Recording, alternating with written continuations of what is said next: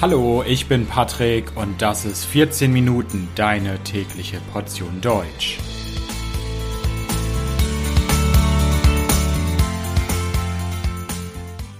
Folge 29 Der Bundespräsident ja, hallo, hallo, herzlich willkommen zu einer neuen Folge von 14 Minuten. Ich hoffe, dass es euch gut geht.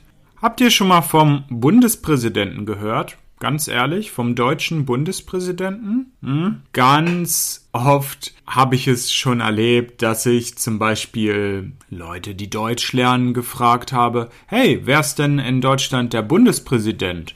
Und dann kommt oft die Antwort, Hä? Bundespräsident? Was ist das? Oder es kommt die Antwort, ah, das ist doch äh, Angela Merkel, oder?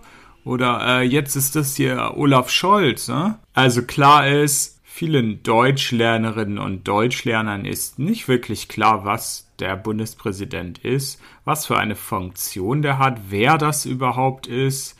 Viele Deutsche wissen das übrigens auch nicht genau, also macht euch da keinen Stress. In dieser Folge möchte ich das genauer erklären, was der Bundespräsident ist, wer das ist und stelle euch ein paar Details vor. Also vielleicht erstmal das Wichtigste zuerst. Der Bundespräsident ist nicht der Bundeskanzler oder die Bundeskanzlerin. Bundeskanzler ist im Moment Olaf Scholz das ist der Chef der Bundesregierung. Das ist aber nicht der Bundespräsident. Bundespräsident ist eine andere Funktion und der Bundespräsident ist im Moment Frank-Walter Steinmeier. Der Bundespräsident ist offiziell die Nummer eins im Staat. Er wird für fünf Jahre gewählt, allerdings nicht direkt vom Volk. Dazu gleich mehr und seine Möglichkeiten, etwas zu verändern, zu gestalten, sind auch sehr begrenzt limitiert, im Gegensatz zum Bundeskanzler, zur Bundesregierung. Oft ja, macht man auch in Deutschland Witze über den Bundespräsidenten und sagt, ja, der Bundespräsident, das ist der Grüßonkel. Also das heißt, der eröffnet irgendwelche Veranstaltungen, trifft vielleicht mal irgendwelche Präsidenten anderer Länder oder erhält eine Rede. Alles ziemlich unspektakuläre Dinge, denkt man vielleicht. Tatsächlich ist das nicht so. Erstmal will ich damit anfangen, warum wir in Deutschland einen Präsidenten haben, der zwar offiziell die Nummer eins ist, aber eigentlich relativ wenig Macht hat. Das hat nämlich sehr gute Gründe. Das kommt nicht einfach so, sondern das hat mit der deutschen Geschichte zu tun. Und zwar müssen wir da zurückschauen in die Weimarer Republik. Die Weimarer Republik war die Republik vor der Nazizeit, vor dem Dritten Reich, vor der Zeit der Diktatur von Adolf Hitler. Und in dieser Weimarer Republik gab es einen Reichspräsidenten. Der wurde auch vom Volk gewählt direkt, hatte eine starke Stellung, eine starke Position, hatte viele Rechte, hatte viele Befugnisse, also er konnte sehr viel machen. Er hatte das Recht zur Notstandsgesetzgebung. Ein bisschen schwieriges Wort vielleicht. Gesetzgebung heißt, ich mache ein Gesetz, und Notstand, der Notstand, ein Notstand ist wie eine Krise. Also wenn etwas Schlimmes passiert, eine Katastrophe, eine Krise, ein Notstand. Wenn es damals in der Weimarer Republik diesen Notstand gab, dann hatte der Reichspräsident sehr, sehr viele Rechte Letztlich führten diese Rechte des Präsidenten dazu, dass Hitler nicht nur an die Macht kam, sondern Hitler mit autoritären Rechten ausgestattet war. Hitler hatte autoritäre Rechte und das war das Ende der Demokratie. Und nach dem Zweiten Weltkrieg, die Bundesrepublik Deutschland wurde gegründet, es wurde eine neue Verfassung verabschiedet. Ja, die Verfassung ist das höchste Gesetz, das über allen anderen Gesetzen steht. Da haben sich die Frauen und Männer die diese Verfassung entwickelt haben, sich ausgedacht haben, gesagt, okay, den Präsidenten, den machen wir jetzt anders, das dürfen wir nicht wiederholen, das war ein großer Fehler. Der Bundespräsident in der Bundesrepublik Deutschland soll andere Funktionen haben, soll weniger Macht haben. Ja, was kann denn dann der Bundespräsident tatsächlich heutzutage machen? Welche Rechte hat er denn jetzt? Also eine ganz wichtige Funktion, die er hat, ist, dass er Gesetze bestätigt. Das heißt, wenn das deutsche Parlament, der Bundestag, ein neues Gesetz macht, ein Gesetz verabschiedet, geht das erstmal zum Bundespräsidenten. Also das ist nicht automatisch gültig, nicht automatisch in Kraft, sondern es muss erst vom Bundespräsidenten geprüft werden. Und wenn der Bundespräsident Zweifel hat, dass das Gesetz legal ist, dann kann er sagen, nein, dieses Gesetz genehmige ich nicht, unterschreibe ich nicht, also er prüft die Gesetze und da gibt es zwei verschiedene Prüfungen. Es gibt einmal das formelle Prüfungsrecht, also das heißt, der Präsident guckt, ob das Verfahren, die Prozedur, wie das Gesetz entstanden ist, wie das Gesetz gemacht wurde, verfassungsgemäß war. Also als das Gesetz gemacht wurde, entwickelt wurde, abgestimmt wurde und so weiter. Das Verfahren, die Prozedur, war das verfassungsgemäß? Hat man da die deutsche Verfassung beachtet oder nicht? Und da gibt es in der Geschichte auch mehrere Beispiele, wo der Bundespräsident gesagt hat, nee, die Zuständigkeiten, die Kompetenzen wurden nicht eingehalten, das war nicht verfassungsgemäß, aber es kommt natürlich nicht sehr häufig vor. Und dann gibt es ein zweites Prüfungsrecht des Bundespräsidenten.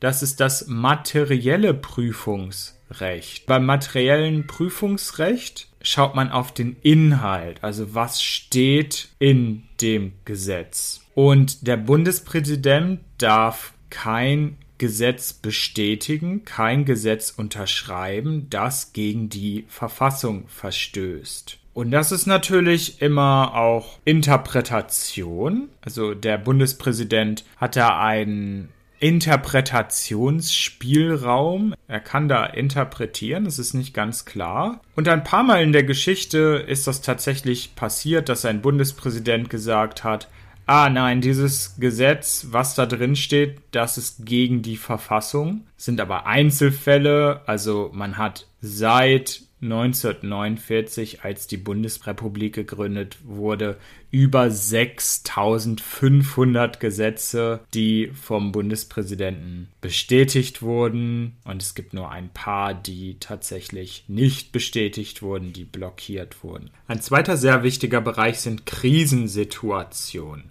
Es gibt in unserer Verfassung im Grundgesetz mehrere Rechte, die der Bundespräsident in politischen Krisen hat. Allerdings wurden die alle noch nie benutzt, alle noch nie angewendet, außer ein Artikel, eine Regelung, und zwar der Artikel 68. Der Artikel 68, was sagt er? Artikel 68 sagt, dass der Bundespräsident den Bundestag auflösen kann, wenn dieser, wenn der Bundestag zuvor eine Vertrauensfrage des Bundeskanzlers negativ beantwortet hat und sich nicht mit absoluter Mehrheit auf einen neuen Bundeskanzler geeinigt hat. Wow, okay, was heißt das? Das war jetzt nicht ganz einfach. Also, Schritt für Schritt. Der Bundestag, unser Parlament, hat eine Abstimmung. Und das ist die Vertrauensfrage. Die Vertrauensfrage heißt, der Bundeskanzler fragt das Parlament, fragt die Abgeordneten, die Politiker im Bundestag, habe ich euer Vertrauen? Soll ich Bundeskanzler bleiben? Ja oder nein? Und wenn die meisten Abgeordneten im Bundestag Nein sagen und sagen, nein, Bundeskanzler, du hast nicht unser Vertrauen und der Bundestag sich dann nicht auf einen neuen Bundeskanzler einigt, also der Bundestag findet nicht direkt einen neuen Kanzler, mit absoluter Mehrheit, dann hat der Bundespräsident das Recht, den Bundestag aufzulösen. Auflösen heißt, der Bundespräsident sagt, dieser Bundestag in dieser Form mit diesen Politikern existiert jetzt nicht mehr weiter. Es gibt Neuwahlen. Theoretisch kann er den alten Kanzler auch im Amt lassen, obwohl er nicht das Vertrauen hat. Das ist theoretisch auch möglich. Das ist aber noch nie passiert, dass er den Bundestag auflöst und Neuwahlen anordnet. Das ist die zweite Option und das ist auch schon dreimal passiert. 1972, 1982 und das letzte Mal 2005. Da hat der SPD-Kanzler Gerhard Schröder die Vertrauensfrage verloren und es gab Neuwahlen und bei diesen Neuwahlen ist dann übrigens Angela Merkel Bundeskanzlerin am Ende geworden. Kommen wir zu einem anderen ganz großen Bereich in dem der Bundespräsident eine wichtige Rolle spielt. Der Bundespräsident ernennt und entlässt. Er ist zuständig für Ernennungen und Entlassungen. Ernennung heißt, jemand soll eine neue Position bekommen, einen neuen Job bekommen und ich sage, okay, ja, ich bestätige das, du hast jetzt diese Position. Das ist eine Ernennung.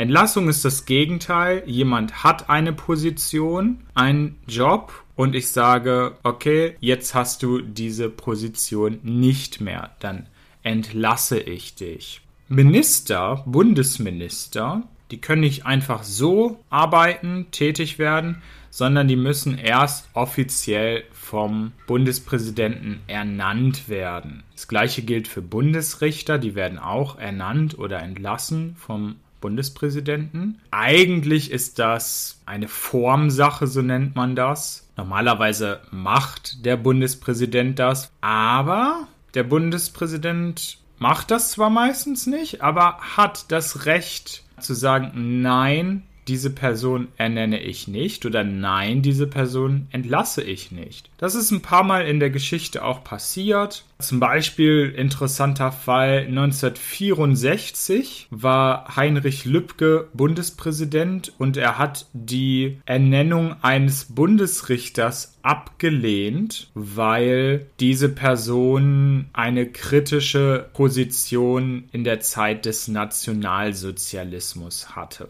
Ja, aber vielleicht jetzt zum Schluss, wie wird denn dieser Bundespräsident überhaupt gewählt? Ich habe am Anfang gesagt, er wird nicht direkt gewählt, nicht direkt vom Volk, sondern er wird von der Bundesversammlung gewählt. Die Bundesversammlung, was ist das? Das ist eine sehr interessante Institution. Die Bundesversammlung existiert nur für einen Zweck, hat nur eine Funktion, nämlich den Bundespräsidenten wählen. Und die Bundesversammlung ist eine Mischung aus den Abgeordneten des Bundestags. Also alle Abgeordneten des Bundestags sind in der Bundesversammlung. Das ist die Hälfte der Bundesversammlung. Und die andere Hälfte kommt aus den Bundesländern. Und die Parteien in den Landesparlamenten können Leute in die Bundesversammlung schicken die dann abstimmen über den neuen Bundespräsidenten. Das ist natürlich proportional. Also wenn zum Beispiel die CDU in einem Landesparlament die meisten Sitze hat, die meisten Abgeordneten, dann können sie auch die meisten Leute in die Bundesversammlung schicken und eine Partei, die nicht so groß ist, natürlich weniger Personen. Und alle zusammen bilden dann die Bundesversammlung. Die Bundesversammlung ist auch sehr, sehr, sehr groß und interessanterweise sind das nicht nur alles Politiker, die in der Bundesversammlung sind, sondern oft auch prominente, bekannte Personen, die dort nominiert wurden von den Parteien, zum Beispiel Schauspieler oder der Fußballnationaltrainer. Das war die Einführung zum Bundespräsidenten. Wenn ihr übrigens selbst Bundespräsident